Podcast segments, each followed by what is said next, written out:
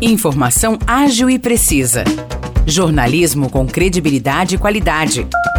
92 News. 92 News. O podcast do Jornal da 92.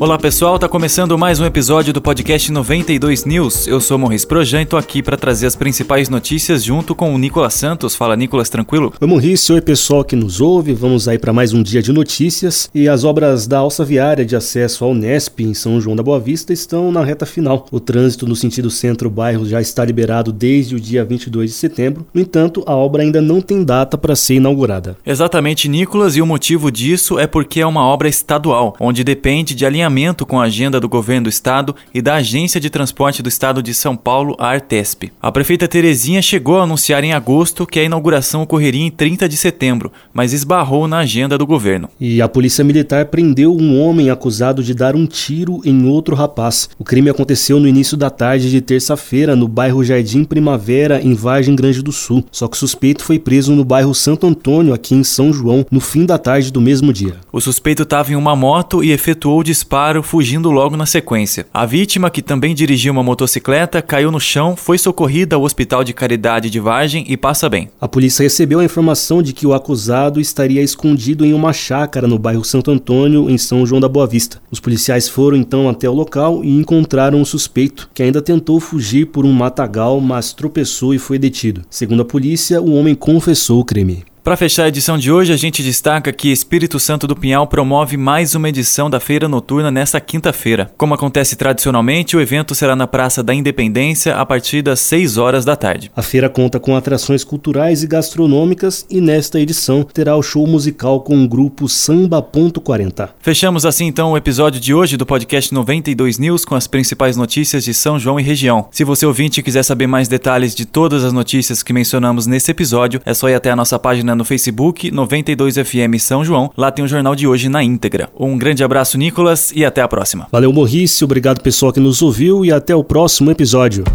Para mais notícias de São João da Boa Vista e região, acesse 92fm São João.com.br ou siga 92fm São João nas redes sociais.